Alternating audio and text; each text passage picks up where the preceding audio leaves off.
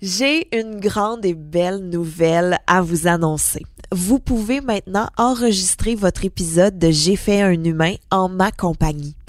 Tout comme dans le balado original produit par Cube que vous vous apprêtez à écouter, vous pouvez maintenant me raconter votre accouchement. Sans censure, sans tabou, sans gêne. C'est une expérience unique qui vous fera un beau souvenir de ce moment marquant pour vous et pour vos humains. Pour plus de détails, écrivez-moi sur les réseaux sociaux. J'ai hâte de vous entendre.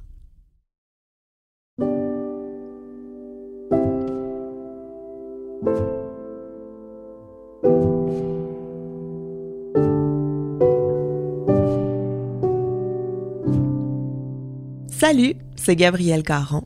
Vous écoutez J'ai fait un humain. Aujourd'hui, je reçois Joël Legendre, comédien, animateur et accessoirement aussi la voix de beaucoup de comédiens américains dans les versions françaises des films qu'on peut voir au cinéma. moi, j'étais très contente de le recevoir parce que j'avais devant moi la voix d'Aladin. J'ai décidé de recevoir Joël aujourd'hui parce que, ben, premièrement, c'est un papa. C'est d'ailleurs le premier papa que je reçois à J'ai fait un humain. Ce que je trouve intéressant dans l'histoire de Joël, c'est qu'il y a deux histoires. Son plus vieux, il l'a adopté en tant que père célibataire. Ses deux plus jeunes, il les a eus alors qu'il était en couple avec Junior, son conjoint des dernières années, mais ils ont eu recours à une mère porteuse ce qui m'a beaucoup marqué dans les récits de Joël, c'est son amour. Ça m'a surpris, en fait, quand il en a parlé. Puis j'ai l'impression que ça l'a surpris lui-même quand il m'en a parlé. La force de son lien avec son fils et avec ses filles. C'était tellement beau. C'était tellement sincère. C'était tellement fort. Donc aujourd'hui, c'est sûr que ça sera pas un récit d'accouchement comme tel, mais je pense que ça reste quand même l'histoire de la naissance d'une famille.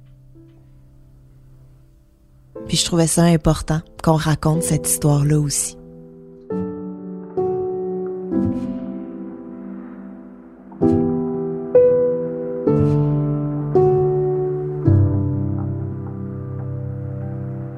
Commençons tout de suite avec ta première histoire, parce que là, tu as une fratrie de trois enfants. Oui. Mais on va commencer avec l'histoire de ton aîné que tu as adopté. Mhm. Alors, c'était euh, l'ouverture euh, de, de l'adoption pour les parents célibataires. Donc, ça s'était jamais vu en Chine. Donc, le gouvernement a décidé, à un moment donné, d'ouvrir la machine. Donc, les parents célibataires pouvaient. Attends, une- t'as tout fait ça tout seul? Ben oui, j'ai tout fait ça tout seul, comme un grand. Mais moi, je rêvais à ça depuis des années. Donc, euh, aussitôt que j'ai entendu parler, c'est un de mes amis, son voisin d'en face venait d'adopter en tant que père célibataire et il me raconte ça. Alors, le lendemain, je soupais avec le voisin que je ne connaissais pas pour qu'il me raconte comment ça s'était fait. Ouais. Le surlendemain, j'étais à l'agence Formons une famille et euh, genre neuf mois après, j'étais parent. Donc, ça s'est fait de façon fulgurante. C'était comme ça à l'époque. Maintenant, c'est beaucoup plus long, beaucoup plus difficile, l'adoption internationale.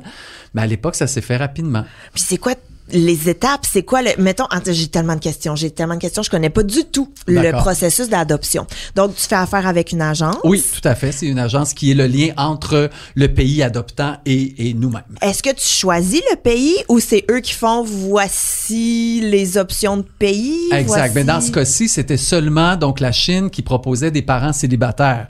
Donc, étant donné que j'étais célibataire, c'était mon seul pays et ça faisait vraiment mon affaire. OK. Puis est-ce que t'as. Je veux pas dire un formulaire, là, mais un formulaire de choix d'enfant? Non, c'est pas de choix d'enfant, mais c'est un formulaire très, très exhaustif où tu dois remplir là, ta vie au complet, t'écris ta vie au complet, et tu as aussi une psychosociale qui vient euh, te rencontrer à quatre rencontres, à raison de quatre heures par rencontre. Donc, comme je dis souvent, si tous les parents du monde devaient passer par ce qu'on passe pour adopter, il y aurait des enfants en, mieux, en meilleur état probablement. Parce que il analyse vraiment ton côté parental. OK. Euh, le- Comment on analyse ça, un côté parental? Ben, c'est-à-dire que la psychosociale te pose plein de questions, va rencontrer tes amis, va rencontrer tes parents, euh, va venir chez toi, va fouiller dans, dans ta maison, va regarder. euh, donc, c'est- très, très, c'est très poussé ah oui? comme étude. Donc, c'est pas n'importe qui qui peut adopter. Ah, je suis tellement déçue. J'aurais aimé ça que tu me dises comme à jouer au Lego avec toi pour voir Ah! si t'es bon en Lego. Mais elle, tu vois, elle a aussi interrogé, par exemple, mon filleul Ok. pour savoir comment j'étais comme parrain. Tu sais, c'est non, ils font vraiment une- quand même une, une belle grande recherche sur la personne qui va adopter. Ce qui est bien, qui est parfait dans le fond. Et puis, un coup que t'es approuvé là, par l'agence, t'as choisi ton pays, euh, là, t'es comme sur une liste d'attente de bébés. Exactement. D'après ça, tu es sur une liste d'attente et un jour arrive une photo, une proposition de photo. Donc, tu as le droit de refuser Ah. la photo. C'est, je peux pas comprendre que tu refuses un enfant, mais il y en a qui le font, très peu, mais il y en a qui le font. Alors, tu as la photo et là, ben, tu tombes en amour avec la photo. Puis à partir de ce moment-là, ben là, c'est l'attente de savoir quand est-ce que euh, tout un groupe va être formé pour partir ensemble euh, à l'aventure euh, dans le pays choisi. C'était comment quand t'as reçu ta photo? Ah ben là, j'ai juste vu deux pieds avec des pantoufles, puis je le trouvais déjà beau, j'avais même pas vu la tête. Ça te donne une idée.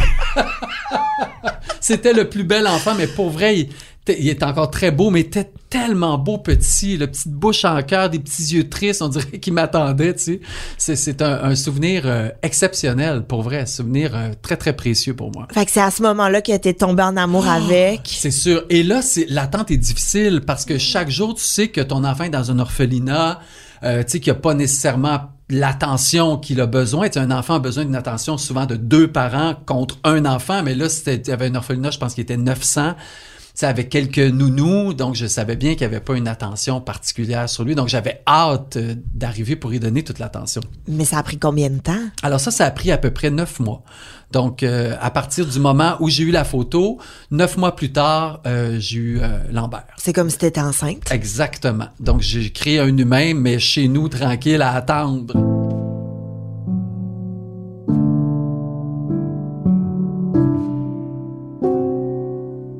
Est-ce que ton, ton bébé, il avait quel âge quand t'as vu sa photo? Euh, il devait avoir à peu près un an, j'ai l'impression.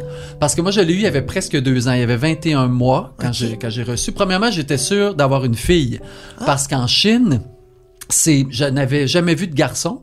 Mais les Chinois, ce qu'ils font, c'est qu'ils donnent, euh, quand tes parents célibataires, un enfant de même sexe que le parent. Alors, comme je suis un homme, ils m'ont donné un garçon. Ah. Une mère célibataire va avoir une fille automatiquement.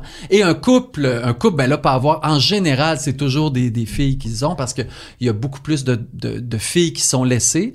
Parce que pour les Chinois, le garçon va, va propager euh, la, la, la génétique va propager le, le nom. nom, l'histoire, tout ça. Alors, c'est pour ça que les filles sont souvent rejetées en premier, OK, et là, avançons au moment où t'embarques dans l'avion Ah, ben là- chercher ton fils. Ça, c'est incroyable parce que je demande à ma mère de m'accompagner parce que j'ai beau vouloir être père depuis toujours. Moi, j'ai changé une couche, là. Tu sais, je gardais des jumelles quand j'étais jeune euh, dans mon petit village d'enfance, mais depuis, j'avais pas vraiment changé de couche. Et ça, moi, j'avais comme, je paniquais. Quand est-ce que tu sais que tu changes une couche? Puis un biberon, tu donnes ça comment? Mais t'avais-tu fait des cours prénataux? non, il n'y a pas ça euh, en adoption. Euh, j'ai aucun cours de rien, mais ma mère est une mère, est une grand-mère et en plus, elle, elle est nounou. Elle fait ça dans la vie. Ok. Encore aujourd'hui, elle s'occupe de jeunes enfants. Fait que je me suis dit, ben, c'est en plein elle que ça me prend. Donc, j'ai dit, Mimi, je t'amène avec moi. Donc, elle savait déjà, puis je dis, ensemble, on part, tu sais. Donc, je suis parti avec ma mère euh, dans l'avion. Ce qui est particulier, c'est que tu pars avec rien et tu vas revenir avec un enfant. Ça, c'est comme, euh, c'est le voyage d'une vie. Ma mère dit ça toujours, c'est le voyage d'une vie. C'est vrai que ça l'est. C'est le voyage d'une vie parce que jamais plus je vais revivre ça, mais aussi parce qu'il y a une vie de plus qui va être euh, dans la mienne.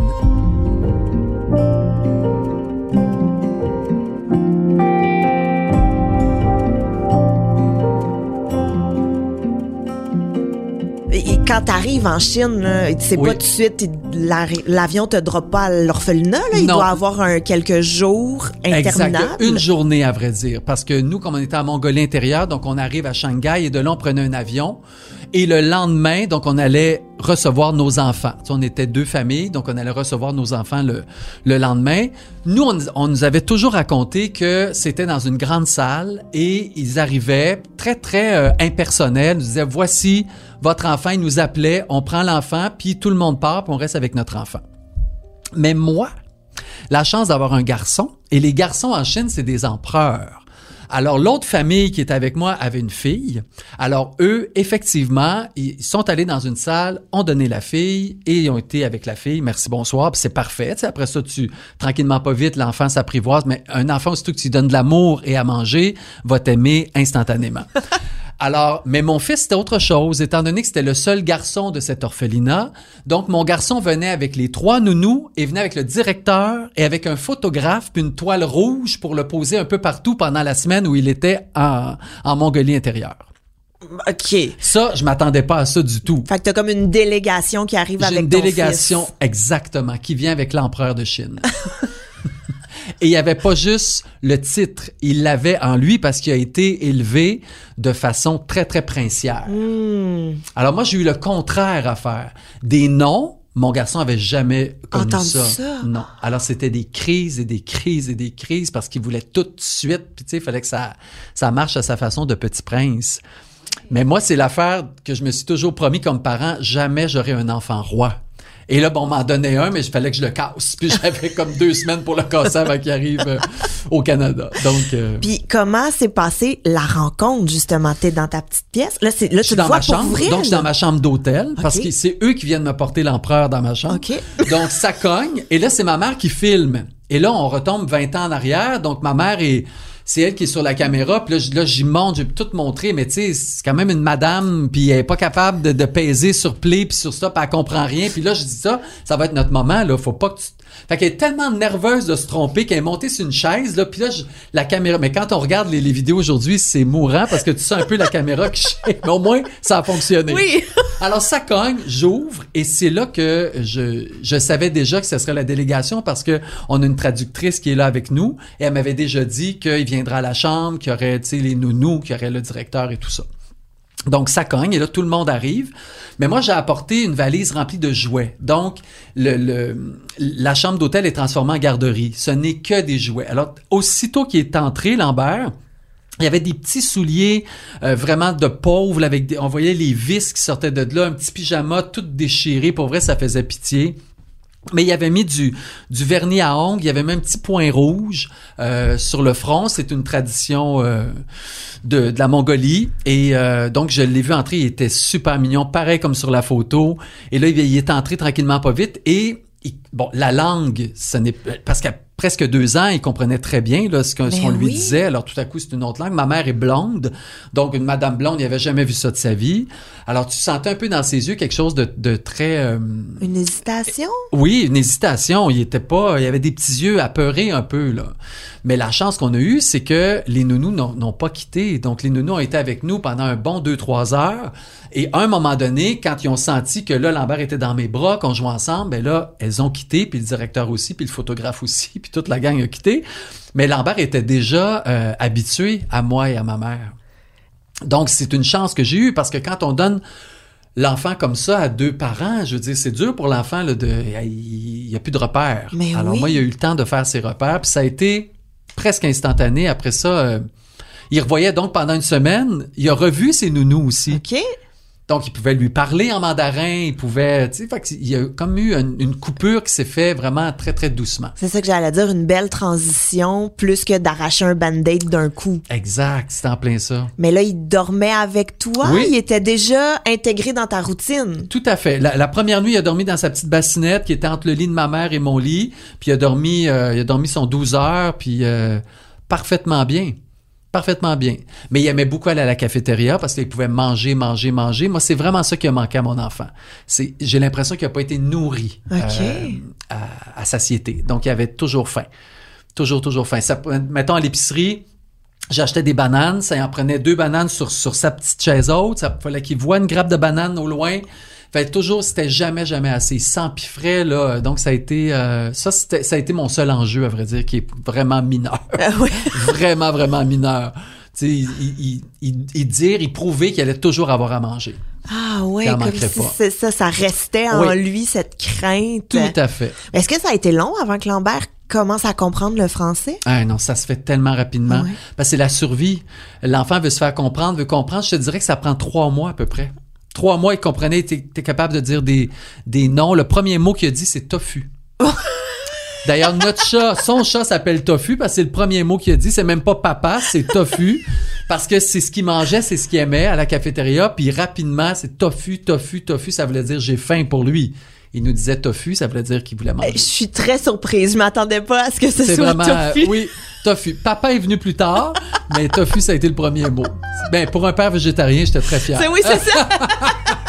Deuxième mot, c'était lentille, c'est ça. genre, pois chiche.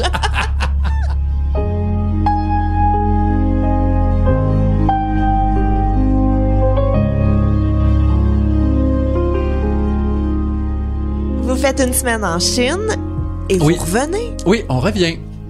Donc, quand on revient, euh, c'est un long voyage, euh, mais tous les enfants sont là, puis tous les enfants se sont connus pendant la, la dernière semaine. Donc, c'est comme un peu un party dans l'avion.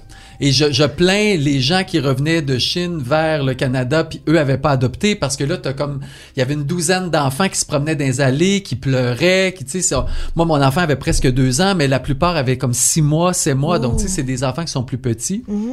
Alors, tu sais, l'avion était très, très agité. Donc, euh, et là, donc, première, on, on fait un premier arrêt euh, à Vancouver, où est-ce que tous les papiers légaux se signent. Donc, là, une fois les papiers signés, je OK, là, arrête de t'énerver, c'est fait. J'ai, j'ai sa carte de citoyenneté qui, qui, va, qui va venir avec le papier que j'ai signé. Tout est dans, dans les normes, tout est en règle. Tout est super. Donc après ça, il restait un autre six heures de vol pour arriver euh, au Québec. Puis là, quand on arrive au Québec, c'est c'est fascinant de voir comme un enfant adopté euh, attire les gens.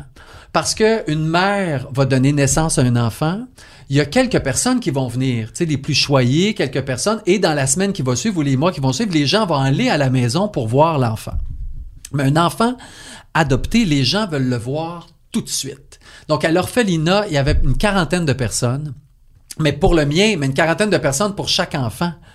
Parce que les gens sont fascinés par l'adoption. Ils veulent voir l'enfant qui arrive. Il a l'air de quoi? C'est quoi son lien avec le parent? Euh, il y a vraiment quelque chose de, de très, très euh, fascinant. Et donc, j'avais des oncles, des tantes, des amis, mon père euh, qui était là, euh, mes frères, ma sœur.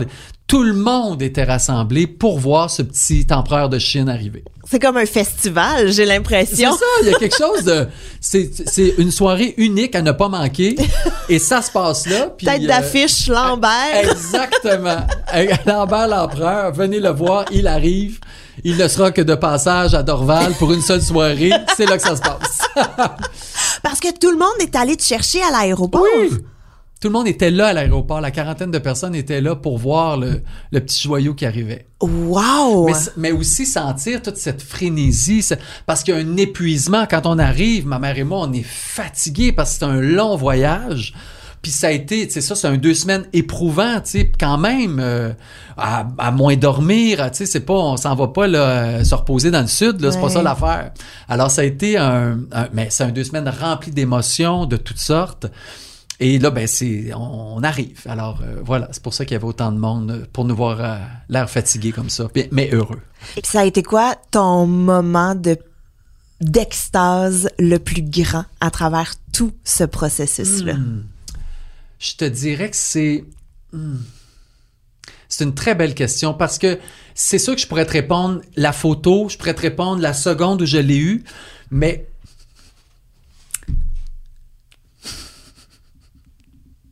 Ça me touche parce que j'ai jamais repensé à ce moment-là, mais c'est.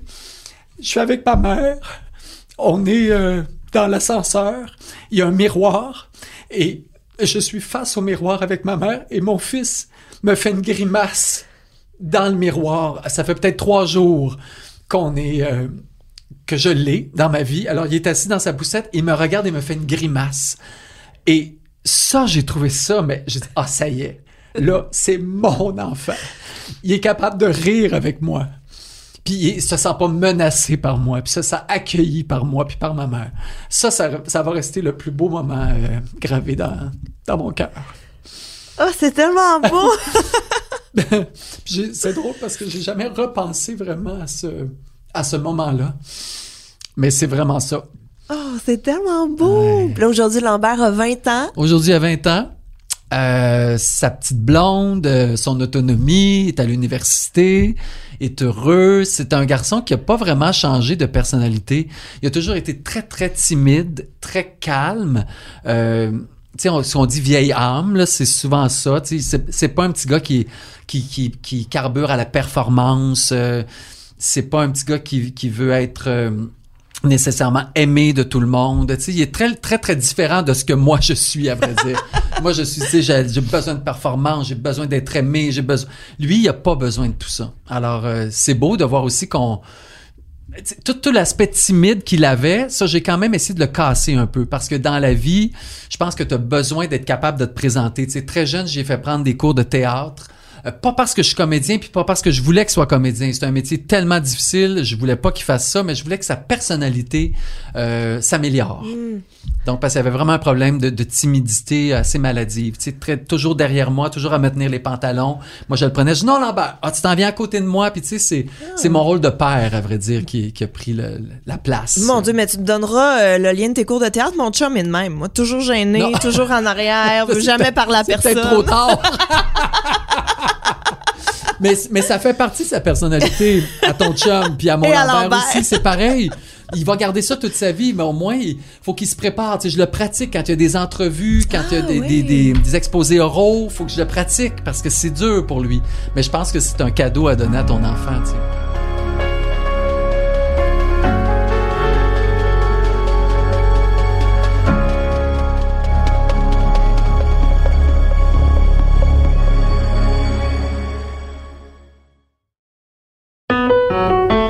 Suis Martin Landry, je suis professeur d'histoire. Dans le balado Passé date, je te raconte les histoires importantes qui se sont passées ici, de Samuel de Champlain au référendum de 1995. Le Québec est aujourd'hui et pour toujours une société distincte. Que tu sois au secondaire comme mes élèves ou que tu sois simplement passionné d'histoire, je t'invite à écouter notre nouvelle saison. En passant, Passé date a gagné le prix Numix 2022 du meilleur balado divertissement. C'est tout un honneur qu'on est bien fiers de partager avec toi. Tu peux écouter les trois saisons sur l'application Cube ou sur les autres plateformes de balado. Oublie pas, tu peux parler de Passé date à tes amis, à tes professeurs et à ton entourage. Passé date est une production de Montréal en Histoire et de Cube Radio.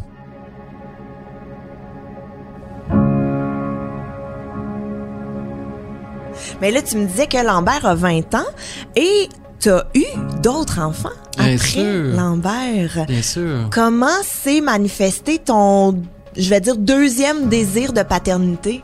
Ben, c'est-à-dire que moi, la paternité, je, je l'ai tellement espéré dans ma vie que tu m'aurais donné euh, 10 enfants, puis je, je les aurais pris probablement. Tu sais, c'est je, je- comme une facilité avec ça. Pour moi, c'est pas dur. Ça jamais. Tu sais, des fois, je regarde mère à bout là, j'y comprends pas. Tu sais, je comprends pas ça. C'est non, mais je juge pas, mais je fais. C'est drôle, moi, père, père à bout, j'ai- j'ai jamais eu ça. Euh, Probablement parce que peut-être qu'un père est plus capable de, est plus égoïste et capable de prendre soin de lui aussi à travers l'éducation d'un enfant.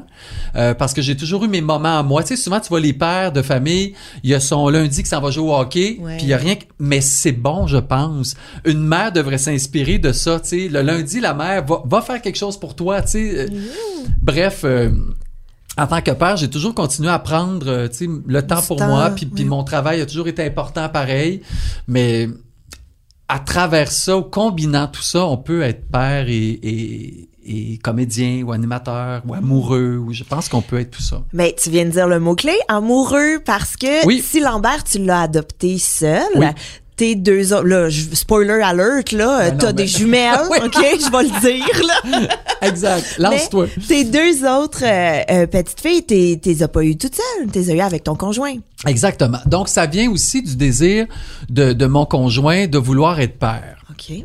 Et très rapidement dans notre relation, euh, il a pris la place de père aussi euh, avec Lambert. Lambert l'a adopté là, rapidement, rapidement. Puis euh, Junior et moi, on se complète très, très bien. Tu sais, Junior est beaucoup plus mère poule et moi, je suis beaucoup plus un père, beaucoup plus l'autorité, euh, tu sais, le dépassement de l'enfant, le pousser à faire de la bicyclette, alors que Junior est beaucoup plus maternel. Tu sais.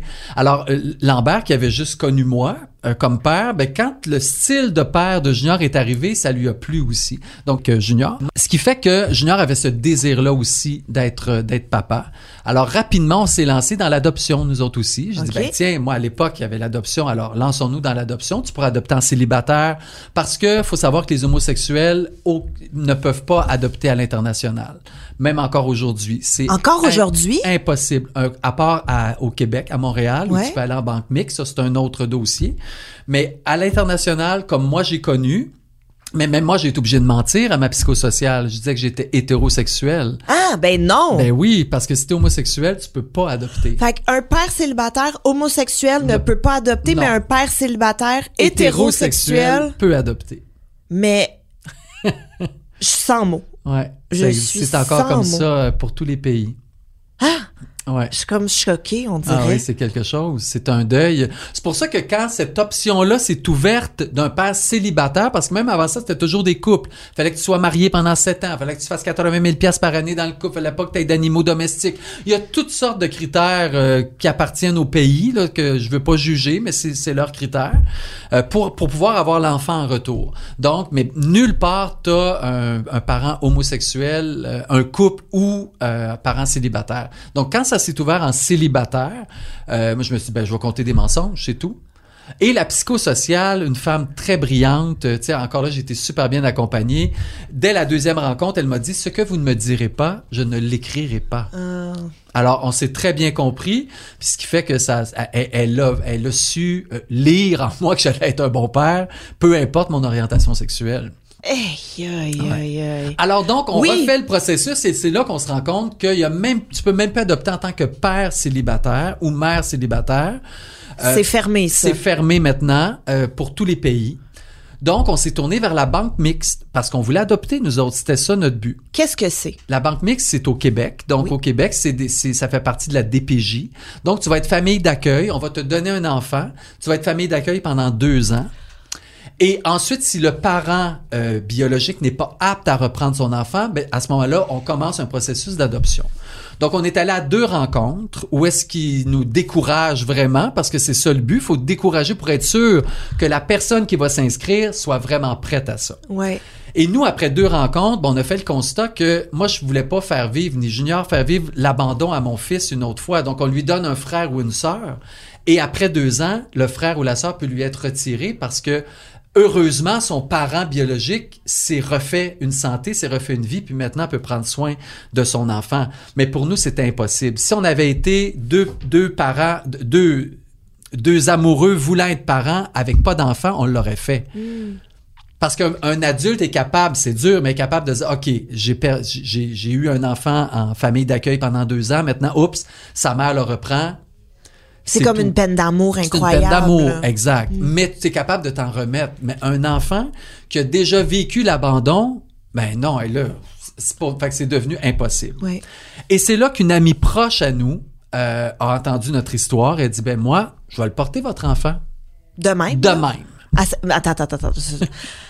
A dit, vous voulez un enfant, Oui, j'ai un utérus. Oui, moi j'ai déjà deux enfants, je suis divorcé, je veux pas d'autres enfants, mais moi j'accouche, je porte des enfants facilement, j'accouche ça en 20 minutes. Alors pour moi c'est facile et j'ai envie de le faire pour vous. Alors voilà. Donc on est resté sans mots. Comme moi en ce moment. Exact. mais t'es vraiment sérieuse, t'es sûr, ça va accaparer ton travail. Tu sais, c'est sûr qu'on va, on va, on va t'aider, on va t'accompagner là-dedans. Euh, ma mère est là, j'ai une garderie, ma mère va s'occuper de la garderie, ayez pas peur, tout est super. La seule affaire que je vous demande, c'est que je veux pas qu'on implante deux ovules à la fois parce que je veux pas porter de jumeaux. C'est la seule affaire que je vous demande. J'ai quand même, tu sais, elle était quand même un certain âge, puis elle dit là, ça va être trop des jumeaux, il y a des complications, ça va trop me stresser. Fait que je veux vous porter un enfant, c'est ma seule condition. Parfait, pas de problème. Ah, c'est là qu'on commence. euh, J'ai ah, j'ai Euh, tant de questions. J'ai tant de questions. Premièrement, cette femme-là, c'était une amie. C'est une vous. amie à Junior, mais que je connaissais très bien aussi. Mais c'est d'abord une amie euh, à mon conjoint. OK. Et là, quand on se met d'accord, là, je vais être votre mère porteuse. Oui. euh, Est-ce qu'il faut signer des papiers? Il n'y a rien à signer, il n'y a rien y parce que c'est c'est pas euh, c'est pas légalisé ici au Québec. On n'a pas le droit de faire ça. Ah, C'est pas qu'on n'a pas le droit, c'est que sur le baptistère de l'enfant, sur son acte civil, le nom, ça va être la mère, ça va être son nom à elle. OK. Jusqu'à temps qu'on aille, qu'on fasse un processus, euh, qu'on aille en cours pour changer, pour que, par exemple, Junior était le père de cet enfant-là qu'on allait avoir, elle devenait la mère, et moi, j'allais faire tout le processus pour adopter cet enfant-là. Mais on s'est dit, par le fait même, Junior fera tout le processus pour adopter Lambert aussi. oui. Donc, on fera ce pro- processus-là qui est quand même assez ardu, assez long, mais on le fera une fois qu'on aura l'enfant. Bon, on fera tout le processus pour adopter. Chacun on adoptera notre enfant, puis ce sera parfait. On sera une famille euh, normale après ça. Donc, juste un petit poignée de main au souper, on exact. fait ça. That's it.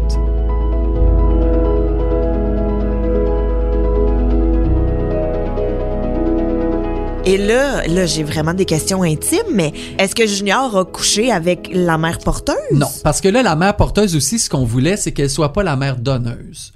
Donc, ce soit pas ces... Comme ça, on, était certain, puis elle aussi, on était certain qu'elle serait- qu'elle aurait pas un attachement, tu sais, soudain, vu que c'est ton enfant, c'est ton sang, c'est tes gènes. Alors, on est allé chercher des ovules, mais dans une banque d'ovules aux États-Unis. Donc là-bas, c'est c'est légalisé. C'est un site où est-ce que tu regardes des photos. C'est très malaisant. C'est comme si un peu tu choisissais une voiture. C'est très, très malaisant. Mais tu as toutes les mères qui veulent donner, les raisons pourquoi elles veulent donner leurs ovules, euh, leur un peu leur pedigree médical, euh, tu sais, des photos d'elles quand elles sont petites, des photos. Alors tu dois choisir. C'est comme un site de rencontre, un peu. Vraiment, mais là, à la rencontre d'un ovule qui va te donner peut-être un enfant. C'est vraiment ça. C'est très, très particulier. Puis c'est quoi, mettons, les critères que vous cherchiez? Alors, nous, les critères qu'on cherchait, on voulait une mère porteuse, mère donneuse asiatique.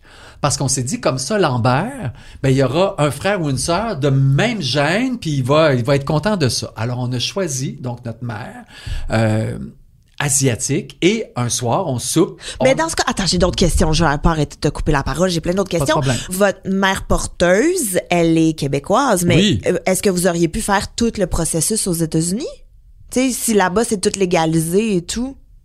Ça- ben, il aurait fallu qu'une- qu'on ait une mère.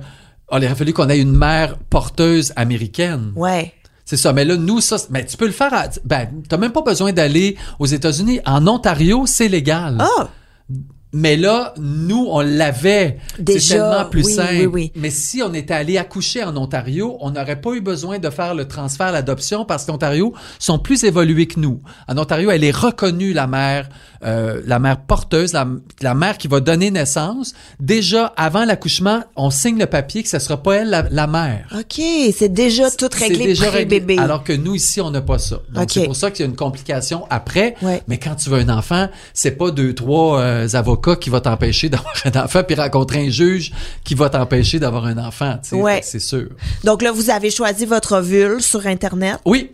puis là, il, arrive par la poste? Non, c'est-à-dire que on, choisit, on choisit la mère Oui. qui elle va nous prélever des ovules. On sait pas combien d'ovules on va avoir. Ça peut être 3, ça peut être 13, ça peut être 20. La, quand on a une ponction d'ovules, on sait pas combien, mais on paie pour la mère puisqu'elle nous en donne une ou 30, ça va être ça. Tu c'est Combien ça coûte? ben c'est quand même assez dispendieux, c'est à peu près 20 000 dollars pour euh, Puis tu sais pas combien tu vas en avoir. Puis tu sais pas si sont, c'est des, tu sais pas si c'est bon ou si c'est pas bon. Tu, tu sais rien.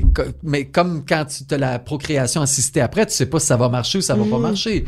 C'est que t'embarques dans une espèce de, de train où Junior et moi, on s'est dit qu'on voulait toujours que ça soit le cœur qui soit en avant. Donc, si on sent que là, on est trop paniqué, qu'on est trop triste, qu'on est trop déçu, si le cœur est pas en avant, on arrête ça. Nous, c'était vraiment, ça a toujours été ça, notre, notre lettre motive, c'était ça tout le temps. Est-ce que ton cœur est là? Oui, mon cœur est là. Ton cœur est là encore? Oui, parfait, on continue. Parce qu'on savait qu'on y arriverait avec le cœur. OK. Mais avec les peurs, avec les, les trop de déceptions, trop de chagrin à un moment donné, puis on a déjà un enfant avec nous, on veut pas tout y faire vivre ça, donc c'était c'était important pour nous que ça se fasse euh, de façon euh, joyeuse, Ouais. malgré tout. Donc on arrive avec notre mère euh, donneuse asiatique. Un souper, on annonce ça à mon fils et mon fils ne veut mais à rien savoir de ça. je suis le seul chinois de la famille. J'ai tant de parce que lui il, il allait par drapeau. J'ai cinq drapeaux donc son drapeau parce que mon père vit aux États-Unis. Il est québécois, il est canadien, il est chinois. Fait que pour lui il n'y a pas question qu'un autre enfant ait autant de drapeaux que lui. C'était impossible.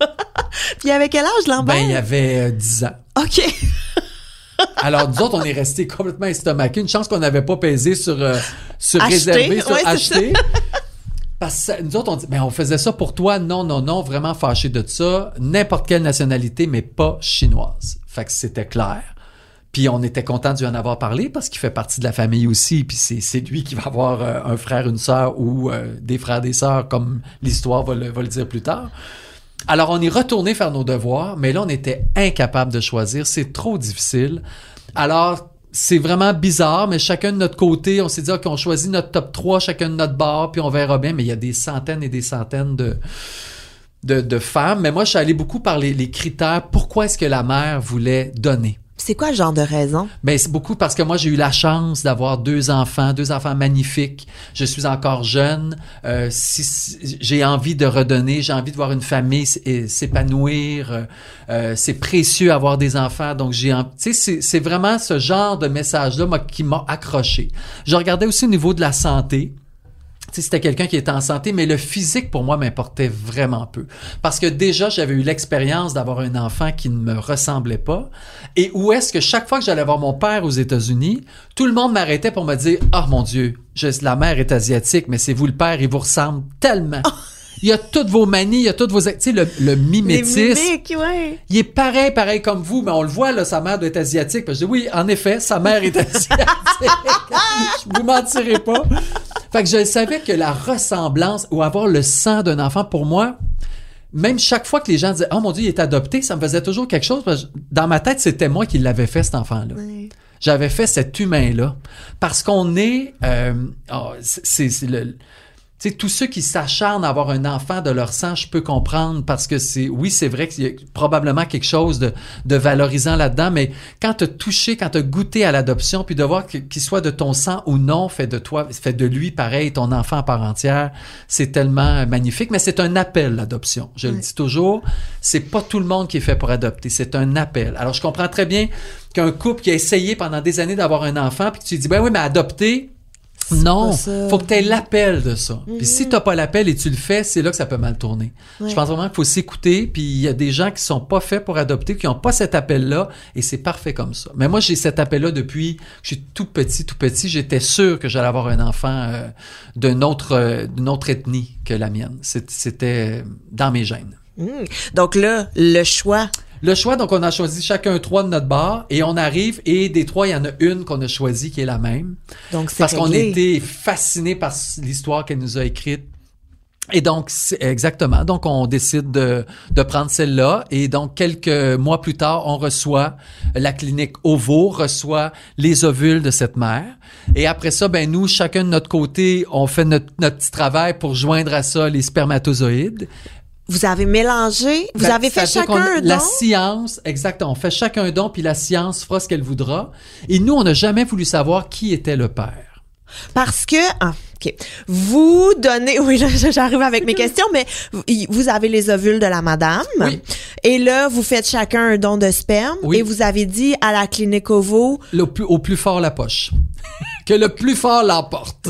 fait qu'eux, ils font quoi? Ils font des Ben, combats de sperme? Je comprends Exactement. pas. Ben, ils analysent toutes les spermatozoïdes, comme ils analysent toutes les ovules aussi. Tout est analysé. Hey, attends, on est dans la science là euh, 3.0. Là, c'est très très avancé. Alors, ils, ils vont prendre le meilleur ovule avec le meilleur sperme. Faut que ça fasse. T'as bébé A, B ou C. Si c'est A, ça veut dire que c'est très performant. Si c'est B, ça peut marcher. Si c'est C, ça va être en dernier recours. Et il y a des ovules qui sont reçus qui seront même pas euh, même pas bonnes. Utilisés. Ben non, c'est ça sera même pas bon. Fait que là, ils font ça dans le laboratoire, ils prennent l'ovule, ils Exact. prennent un sperme anonyme. Exact. Et tu sais pas. À ce jour, tu sais pas. On ne sait toujours pas. Ah ouais? On a de très fortes idées maintenant parce que tu sais, as des génétiques euh, qui sont là, mais aux filles, jamais on l'a dit. Si un jour les filles veulent le savoir, ben là, on ira euh, investiguer puis on ira chercher le c'est le, sperme de qui. Mais nous, c'était dans tous les documents, c'était toujours masqué. bon, on voulait pas savoir euh, c'est Ah, de qui. ouais. Donc, ils ont pris le plus fort spermatozoïde, Avec le, le, plus- le meilleur ovule. Exactement. Ils ont mis ça ensemble. Et puis là, ben là, tu pries pour que ça fonctionne, mais c'est sûr que nous, ça n'a pas fonctionné comme beaucoup de couples, ça n'a pas fonctionné du premier coup. Alors, ça a été comme plusieurs essais, plusieurs. Puis c'est là qu'on se redisait toujours, est-ce qu'on est prêt à continuer? Puis la mère porteuse aussi. Toi, est-ce que tu es prête à continuer? Parce que c'est une batterie de tests à chaque fois. C'est l'endomètre le plus performant possible. Donc, c'est des piqûres à tous les jours. C'est des pilules. C'est incroyable ce que la mère euh, porteuse doit endurer pendant tout ce temps-là. Puis, ça a pris combien de temps? Ben, ça a pris plusieurs, euh, je te dirais au moins euh, huit, huit fois. Huit fois? Ouais. Et à chaque fois, vous avez à refait c'est les tout à processus? recommencer. J- Pour le nombre d'ovules qu'on avait, déjà mixés avec un sperme qui était de qualité. Et c'est pour ça qu'à la toute fin, la mère porteuse dit Hey, je commence à être un peu tanné, il vous en reste deux, mettez les deux, puis c'est sûr qu'il y en a un des deux qui marchera pas, puis il n'y a pas plus de troubles que ça. Mais donnons-nous la chance d'implanter ça là. Fait qu'on en a implanté deux, puis c'est rendu... euh, là, elle a fait le test de grossesse, puis elle a vu que ça marchait, fait qu'on est allé chez Ovo, et c'est là que, à l'échographie, on entend un premier cœur, et c'est... On entend un cœur, donc pour nous, on est content, tout va bien, puis elle dit, hop, un instant, il y a un deuxième cœur, et là, Junior de dire, non, notre enfant a deux cœurs! Il est à terre parce qu'il pense que notre enfant a une maladie qui a deux cœurs. Moi, je l'engage, non, je pense qu'on a deux juniors. Et là, on n'a pas le temps de se remettre de cette émotion-là qu'on regarde la mère porteuse parce que la seule chose qu'elle nous a demandé, c'est qu'elle voulait pas avoir de jumeaux. Oh non! On la regarde, elle nous regarde, inquiétez-vous pas, rendu là, je vais les porter. Comme quoi, tu sais, on peut se dire des choses dans la vie et tant qu'on n'est pas rendu à la porte, on sait pas comment on va l'ouvrir cette porte-là. Donc elle dit, ayez pas peur, ça va bien se passer. Et elle a mené à terme euh, 40 semaines les les jumelles et après ça, ben l'accouchement a eu lieu. Donc, c'est ça, c'était des jumelles, c'était pas un bébé avec une malformation, Non. là, comme Junior. Un bébé à deux cœurs.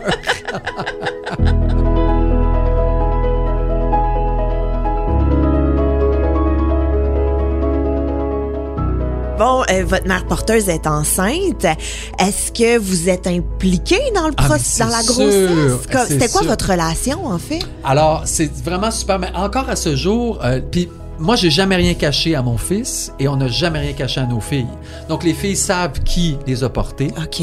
savent qu'ils ont eu une- que leur gène vient d'une banque euh, aux États-Unis, sont au courant de tout. Puis plus un enfant est au courant, moins il s'en fait avec ça. Donc, quand la mère porteuse vient à leur fête ou vient les visiter, tout ça, c'est c'est normal. c'est normal, c'est leur, on l'appelle marraine, puis c'est leur marraine, puis c'est parfait comme ça, puis c'est très étrange parce que toute toute petite, quand elle venait faire un tour, aussitôt qu'elle se mettait à parler, les deux filles, là, mais genre à six mois, sept mois, là, étaient agitées, là, les bras airs, là, ils, reconnaissaient la voix de, de la mère qu'ils avaient portée, c'est magnifique, tu sais, puis elle est toujours toujours restée dans le Dans votre vie? dans notre vie, toujours, encore à ce jour, Wow. est très très très près de très près d'elle. Ah ouais. Parce que c'est un cadeau fabuleux, inestimable, inexplicable même. Je, encore à ce jour, je me comment elle a fait cette cette femme-là avec déjà deux enfants, avec un travail, être enceinte, puis une fois accoucher les bébés, cette douleur-là pour les donner à mon Dieu, quelle quelle grandeur d'âme euh, incroyable. Mais là, vous avez vécu donc la grossesse avec elle Oui. et t'as mentionné l'accouchement. Vous étiez sûrement présent. Bien sûr qu'on était présents. Comment ça s'est passé? Parce que elle devait être stand-by. Des jumelles, ça peut arriver plus tôt, en Exactement. plus. Donc, c'était stand-by très longtemps, mais euh, Habitiez-vous avec elle? Non, non, non, pas du tout. Non, non, elle habitait euh, chez elle, puis... euh, Mais vous habitez proche, j'imagine. oui, quand même, oui, on habitait quand même assez proche. Être capable de... On se visitait quand on avait envie. euh, C'était simple, simple, simple. là. Et elle, en cachette, ce qu'elle ne nous disait pas, c'est que tous les, toutes les semaines, elle prenait des photos de son ventre qu'elle nous a remises à la fin, ces photos-là. C'était tellement extraordinaire. Donc, chaque semaine, on a vu l'évolution. Tu sais, on peut montrer ça aux filles aussi, qui, qui est magnifique. Euh, Alors, euh, donc, on allait souvent, quand ça nous tentait, elle nous appelait, on y allait, elle venait, euh, c'est pas... Donc, on a vraiment vécu ça, on met- mettait la main, euh, les, ses enfants à elle aussi. et, euh, ça a été tout un apprentissage pour les enfants parce que les enfants voulaient pas de cet enfant-là. C'est très étrange. Ils voulaient pas d'un frère ou d'une sœur. Fait qu'ils disaient toujours sur maman, ça, c'est c'est pour... euh, C'est pas à nous, C'est là. pas à nous, là. Non, non, non, non, c'est pour Ju- Junior puis Joël. C'est pas... Fait quand on arrivait, les enfants étaient toujours contents. Puis ils disaient, mets, mets ta main dessus, puis écoute-le, c'est ton bébé, hein, c'est ton bébé. Oui, oui, Changez c'est pas d'idée, là. Non, exact. C'est vraiment le fun. Puis même la mère porteuse nous a fait signer un papier pour s'il y avait quelque chose à Junior et moi qu'elle ne voulait pas être prise avec ces enfants-là. Parce que ça aussi, on, on pense souvent que la mère porteuse, c'est, va tellement être aimante pour ses enfants qu'elle a portés, mais pas toujours. Nous, c'était une mission de vie qu'elle s'était donnée, puis sa mission, c'était pas d'être mère à nouveau. Sa mission, c'était de donner des enfants à un couple qui en voulait. Ça, c'est, c'est comme une, une facette qu'on, qu'on voit moins aussi, euh, mais qui, qui, qui existe.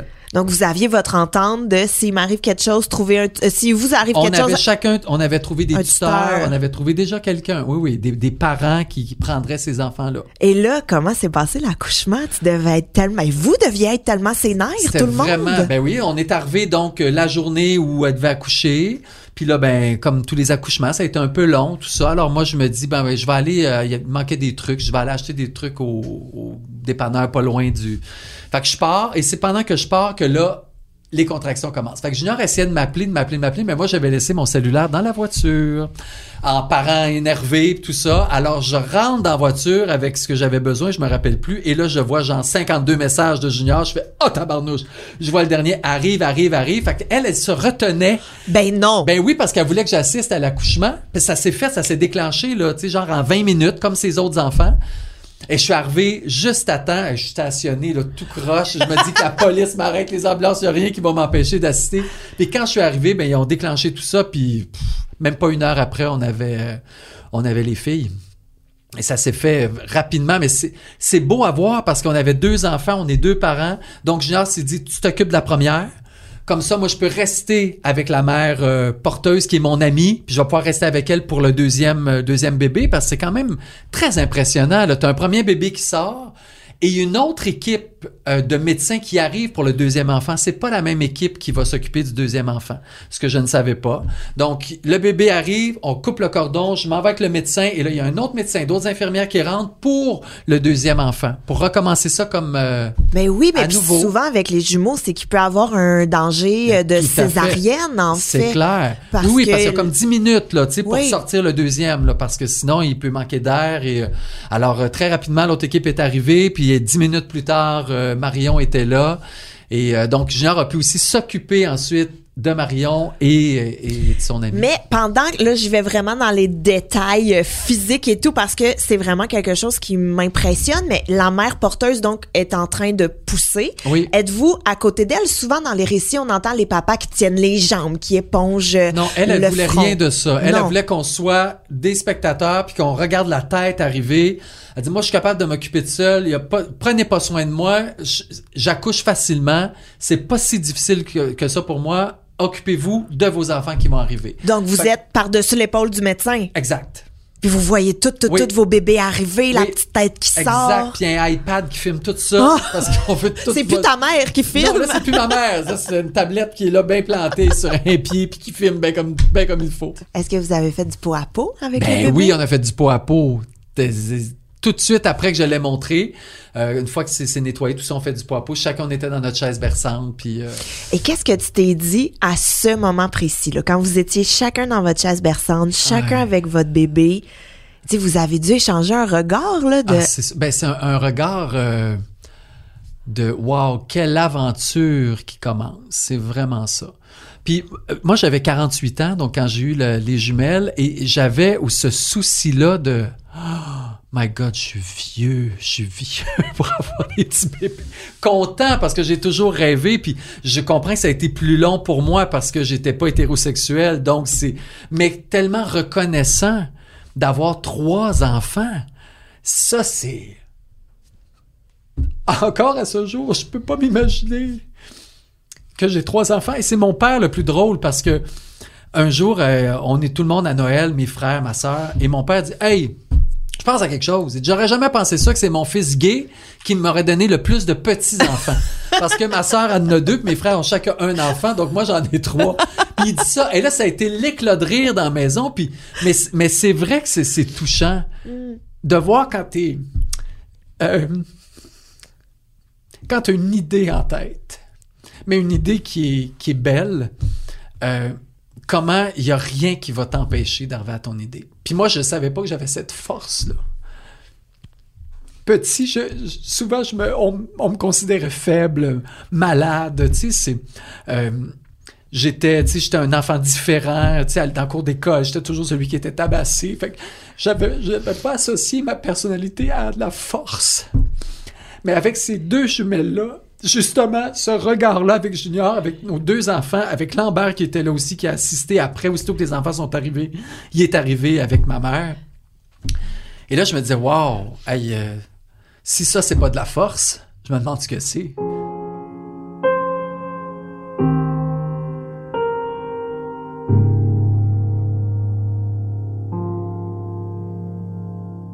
Comment s'est passée la rencontre entre Lambert et ses sœurs? Ça a été extrêmement difficile. Ah oui? extrêmement difficile parce que un peu comme nous on pensait lui faire plaisir en lui proposant une mère euh, donneuse chinoise euh, des sœurs pour lui ça a été parce qu'on se rappelle que c'est un empereur et donc même si j'ai cassé ce, ce tempérament là de, de toujours lui dire oui et que tout lui soit dû c'est quand même difficile pour un enfant de voir arriver deux enfants d'une shot. Probablement que si on avait eu juste un, l'intégration se serait fait mieux. Donc Lambert ignorait complètement les, euh, les jumelles. C'est Ah. comme si elles n'existaient pas. Alors qu'elle pleure, qu'elle rit, qu'elle aient... ben tu sais, il y a une petite phase d'amour qui a duré peut-être un mois, mais après ça, quand il a senti que ses deux papas étaient toujours occupés, puis il avait tout à fait raison, on a décidé d'aller consulter. On a rencontré une psychologue pour essayer d'intégrer euh, Lambert euh, aux jumelles. Et la psychologue, c'est extraordinaire ce qu'elle nous a répondu parce qu'après 15 minutes de consultation, Lambert était là, les jumelles aussi, étaient, étaient très très jeunes. Elle dit, mais je comprends Junior, depuis que vous êtes avec moi, ça fait 15 minutes, vous avez eu aucun temps, ni pour lui, ni pour moi. Vous êtes les deux avec vos enfants, tout le temps, tout le temps. Mais c'est pas de notre faute, c'est pas de la faute à personne, mais des jumeaux, ça prend deux parents. Tout le temps, tout le temps, tout le temps. Fait que Lambert, c'est bien oui, Lambert, fais tes affaires. On n'avait pas le temps pour faire ce qu'on voulait. Donc, à partir de ce moment-là, on l'a intégré dans la routine et tout a super bien été. Puis aujourd'hui, c'est le meilleur des grands frères. Et même souvent, Junior et moi, on n'arrive pas à vouloir quelque chose des jumelles, on passe par Lambert. Lambert a une façon de communiquer avec ses sœurs et les sœurs répondent à ses commentaires bien plus qu'aux nôtres. Donc, c'est c'est maintenant un allié. Et Lambert, c'est l'idole des filles. Ah oui, Lambert, Lambert. Lambert, là, il le voit à l'université. Fait que là, les deux veulent aller à l'université. Tu sais, c'est- c'est un modèle tellement positif pour elle. C'est c'est beau. Tu me parlais quand t'es revenu de l'aéroport avec Lambert qu'il y avait un comité d'accueil Oui. euh, de 40 personnes qui vous attendaient. Oui. Mais quand t'es revenu chez toi avec les jumelles, est-ce qu'il y avait autant de monde? Je te dirais que un enfant euh, en adoption et des jumeaux, c'est deux choses qui sont très, très euh, attirantes Oui. pour les gens. Alors, on a eu un même comité, c'est-à-dire que ça s'est passé dans la semaine et on était épuisés parce que deux enfants, mais tout le monde voulait venir voir les jumelles. Tout le monde veut venir voir si elles se ressemblent, s'ils sont pareils, s'il y en a une qui est plus grosse que l'autre. Fait que c'était sans arrêt. Donc, je l'ai pas eu euh, de, de, de façon légère, euh, mes, mes arrivées d'enfants. Si j'avais eu juste un enfant, je suis convaincu que ça aurait été vraiment plus simple que ça. Mais là, tous les amis, tous ceux qui étaient à l'aéroport il y a 12 ans, voulaient tous venir voir les jumelles. Mais donc, j'ai pas, ça a pas passé inaperçu. Alors, euh, quelqu'un que t'adoptes et euh, des, des jumeaux jumelles, ça attire beaucoup. Fait que j'ai eu autant de, oui, d'effervescence. euh. Ah oui, fait que là, ton prochain enfant, là, tu Oui, fais non. ça discrètement, s'il te plaît. Ça va être tellement discret que j'ai l'impression qu'il n'y en aura plus jamais. à l'âge que j'ai, c'est, c'est parfait. Là, j'attends les petits-enfants. ah ben oui! Ben, tu sais, Lambert a maintenant sa copine, euh, 20 ans, j'y souhaite pas tout de suite, mais je me dis quand même, dans quelques années, euh, je vais être grand-papa. Ça viendra, Bien là. sûr, fait que là, c'est la même effervescence qui recommence. Ah, puis c'est sûr, tu vas être un grand-papa gâteau, en plus. Oui, là, je pense que je vais être moins sévère Ouais. que je suis avec mes enfants. Ben moi c'est de même chez nous en ce moment ma mère elle laisse mes enfants faire Ben, des trucs sais. que je suis comme voyons man tu nous as jamais permis ça mais c'était cœur Même nos mères qui nous reprochent, Joël, t'es un peu sévère. avec- Pardon, tu me lavais la langue avec du savon. Je fais juste y dire que c'est pas correct qu'elle monte dans sa chambre 10 minutes. Wow! wow! Mets-moi de pareil.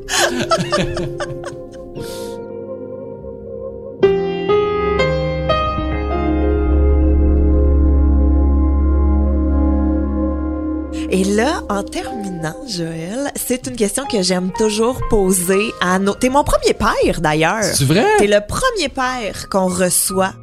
Qu'est-ce que t'aimerais dire aux futurs parents qui Hmm. nous écoutent ou à ceux peut-être qui ont un petit bébé naissant à la maison? Qu'est-ce que t'aimerais leur dire? Ben, leur dire que c'est la plus belle chose. Pour vrai, c'est, c'est, euh, à vrai dire, je vais passer un commentaire de ma mère qui est tellement simple, mais tu sais, qui est un vrai commentaire de maman.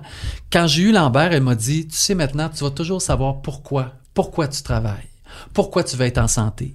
Pourquoi tu veux bien t'alimenter. Parce que tu veux voir ton enfant le plus longtemps possible. Et ça, c'est ça aussi. Un enfant va t'apporter même plus que ce que tu lui donnes. Tu sais, on dit élever un enfant, mais c'est tellement l'enfant qui nous élève, c'est fou. Comment moi j'ai changé depuis que j'ai des enfants dans ma vie. Euh, et, et j'aurais pas été la même personne sans enfant. Encore là, je respecte beaucoup les gens qui ne veulent pas d'enfants. Je trouve ça même, je trouve ça beau d'être capable de le dire. Mais ça revient beaucoup à ce que tu disais avec l'adoption, je trouve. Oui, L'adoption, c'est un- un... appel, mais avoir des enfants, c'est un appel aussi. aussi. On devrait jamais avoir cette pression-là d'être parent parce qu'il faut que ça soit un appel. Faut que, c'est- parce que si l'appel est pas là, ah, c'est lourd. Ouais. Mais si l'appel est là, c'est lourd, mais tu sais que, hop, une journée est lourde, mais le lendemain, ça va être plus léger, ou le soir en te couchant, ou un je t'aime papa, ou un petit mot décrit par ton enfant rempli de fautes. Ah, tout à coup, ça vient, ça vient tout enlever, toute la, la, la lourdeur qui était présente. Tu sais, il y a, il y a vraiment quelque chose de, pour moi, ma vie aurait pas été possible sans enfant. Alors, euh, j'ai j'ai une vie euh, rêvée à cause de mes enfants. Merci beaucoup, Joël. Merci.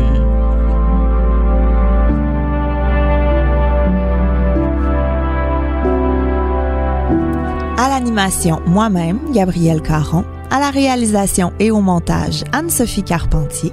Un grand merci à ma gérante Christine Blais pour son aide. J'ai fait un humain est une production de Cube Radio.